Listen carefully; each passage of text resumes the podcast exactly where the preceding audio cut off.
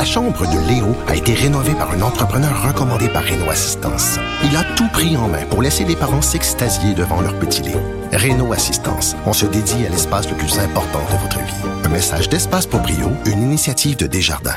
Protégez vos dépôts, c'est notre but. La SADC protège vos dépôts dans les institutions fédérales, comme les banques. L'AMF les protège dans les institutions provinciales, comme les caisses. Oh, quel arrêt!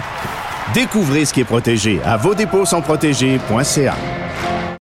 Je pense que c'est ce qui a fait sursauter le procureur de la Couronne. Nicole Gibault. J'en ai un ras le bol de ces gens-là. À mon sens, c'est de l'intimidation. Geneviève Peterson. C'est sauve en marchette, on aura le temps de le rattraper. La rencontre. Ouais, mais toi, comme juge, est-ce que c'est le juge qui décide ça? Com- Comment ça marche? Oui, oui, oui, oui, oui, oui, oui, oui. C'est le juge. La rencontre Gibault-Peterson. Salut, Nicole. Bonjour, Geneviève. Bon, on va revenir euh, sur l'histoire euh, de Nora et Romy Carpentier, un rapport du coroner euh, bon qui a été déposé.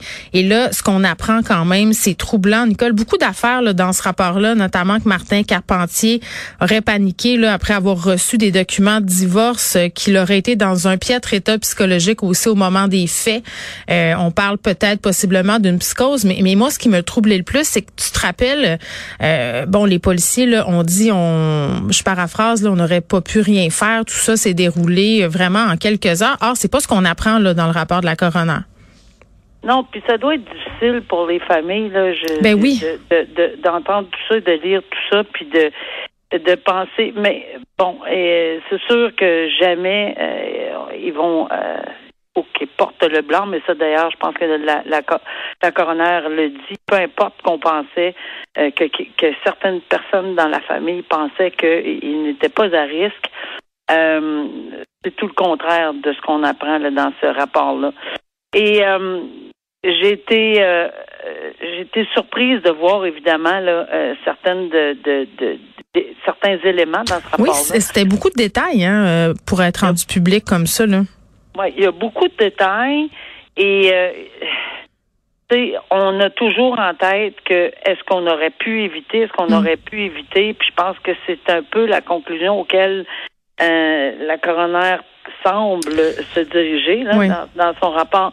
Maintenant, c'est sûr que euh, pour avoir euh, siégé notre comité sur la réalité policière, d'ailleurs, la, la, la, la voyons, la coroner euh, euh, va sûrement reprendre certains points parce que euh, l'organisation terrain, là, euh, la rapidité avec laquelle on- il faut trouver des personnes disparues, les enquêtes, euh, la Sûreté du Québec, les policiers euh, municipaux, euh, les policiers sur place, etc. On- on- Ça a été regardé dans ce dossier-là. Ça avait été regardé aussi par notre comité euh, quand on a fait des recommandations à la ministre de la, de la Sécurité publique.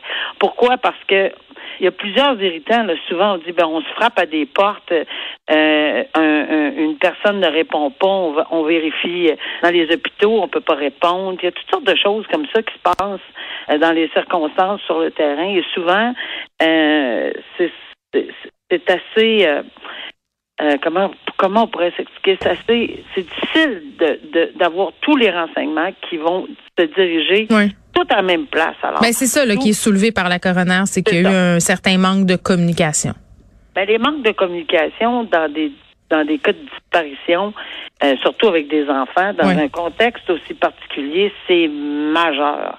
Il faut pas perdre une minute.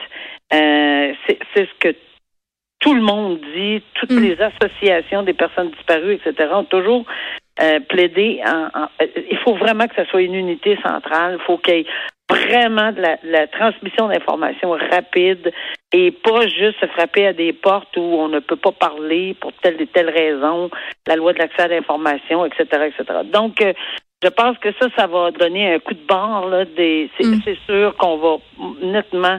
Je pense qu'avec les recommandations que nous avions faites, les recommandations que que la coroner va sûrement faire dans son rapport, euh, ça va ça va sûrement euh, se diriger vers Hmm. des changements. Je- je- on ose espérer. Mais, mais c'est dommage parce que bon, euh, je, je vais citer euh, Gilles Chamberlain là, qui dit que c'est parfois difficile euh, de prévoir ces événements-là violents là, puis c'est Oui. pas nécessairement facile non plus d'évaluer une personne son indice de dangerosité.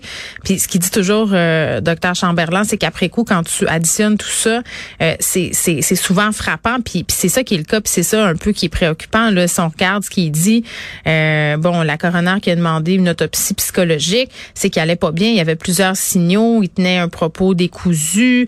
Euh, même son médecin s'était montré inquiet là, par rapport à son état psychologique. Il avait envoyé aussi des textos inquiétants avant d'aller manger cette fameuse crème glacée euh, à sa conjointe. Il avait très très peur de perdre ses enfants. Là. Il était pas le père biologique d'une des deux filles. Donc tout ça réuni, après coup, on se dit ben est-ce qu'on a- on aurait pu l'éviter, mais c'est facile à dire. C'est ça que j'ai envie de qu'on retienne aujourd'hui. Après coup, c'est toujours plus facile. c'est pour ça que les familles doivent se, se- quand même pas Ouais, se protéger là-dedans, ben oui. Façon, puis puis puis se, se protéger comme tu dis parce que c'est vraiment c'est impossible de rejoindre toutes les picônes à faire des traits puis à obtenir un, un portrait bien clair. Là. Et c'est plus facile, malheureusement, après coup. Mais ce que je pense qu'on doit apprendre dans cette Mm. situation-là, c'est essayer de mettre en place des outils et de la collaboration, puis une unité euh, qui va pouvoir, où on va pouvoir donner toutes les informations à même place, euh, sans avoir de crainte de divulguer quoi que ce soit. Puis, euh, un autre élément, de- d'essayer d'obtenir de l'aide le si possible, parce qu'il y a les agents de la faune aussi, euh, tu sais, puis je me souviens des certains pompiers volontaires qui voulaient aider, mais qui se sont fait un peu mettre à l'écart. Et oui, il y a des raisons d'être de, de mise à l'écart pour ne pas évidemment, euh, parce qu'il y avait une, une, une scène qu'il fallait protéger. Ça, on comprend. Mais euh, je pense qu'on on va apprendre de, ce- de cette affaire-là très, très malheureuse au Québec. Hmm. On va revenir sur un vol qui s'est déroulé en 2020 à Montréal euh, en janvier 2020 pour être plus précise, une cargaison de lingots d'argent qui avait été euh, euh, dérobée là euh, refait surface là dans la région de Toronto. Oui, puis euh, la, c'est-à-dire on il fait surface parce que c'est les lingots, oui, Hmm. mais on ne trouve pas les, les gens en arrière de, de ce vol Non. encore. C'est vraiment euh, une enquête qui va continuer, mais Hmm. 13,5 millions de dollars la, la valeur de tout ça. Puis je me disais, un, un coup qu'on leur a mis la main au collet, là, si, on, si on réussit à attraper les coupables de ce vol de lingots-là, euh, j'imagine, est-ce que selon la valeur du magot, là, quand tu commets un vol, est-ce que ça a un impact sur la, la peine?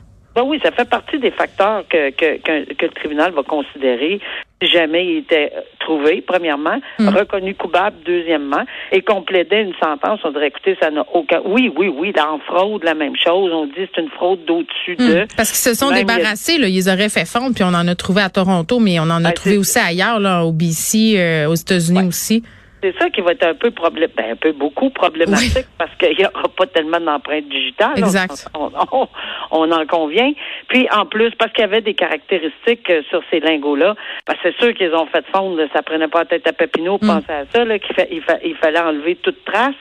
Mais euh, là, on avise les gens, je trouve ça intéressant parce que souvent on dit Oh ben regarde, là, je vais faire une deal.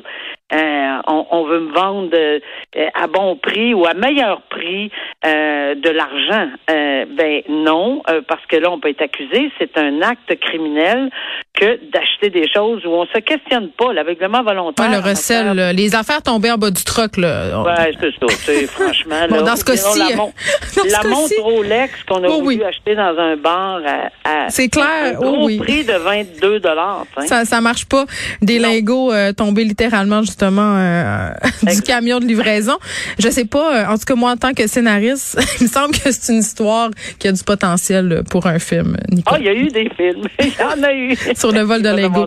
Euh, on se parle souvent là, des gens qui pètent leur coche, euh, qui perdent le contrôle. Puis notamment, il y a eu plusieurs personnes qui travaillent au service à la clientèle dans les épiceries, dans les centres d'achat, dans les services à l'auto, qui ont fait des sorties récemment pour dire aux gens calmez-vous. Euh, Puis tu sais, on le voit aussi là, il y a des petites pancartes parfois. Aucun euh, langage ordurier ne sera toléré, la violence verbale est proscrite. Soyez gentils. Il y a vraiment un climat explosif en ce moment. Et euh, on se parle d'un homme qui a été arrêté. Cet homme-là a sorti une arme au service à l'auto. Il était pas content de sa commande, Nicole. Donc, il a sorti son gun à plomb. Ben, tu parlais de film, Geneviève? Oui, ben, ben ça, il y en a eu un. Ça fait très longtemps, mais j'ai jamais oublié le film avec Michael Douglas où c'était où c'était exactement dans des situations où il était exacerbé par plusieurs. Oui, il y avait comment ça s'appelait? Dangereux, c'était ça, c'était euh, l'enragé. Oui, c'est ça. Il y avait un problème de de gestion de la colère. Ah, un très gros problème. Ça s'est très mal fini, très malheureusement. Mais mais tout ça pour dire que ça, écoute, je lisais ça, puis en plus c'était c'était une affaire de burger, la même chose là, dans ce film-là.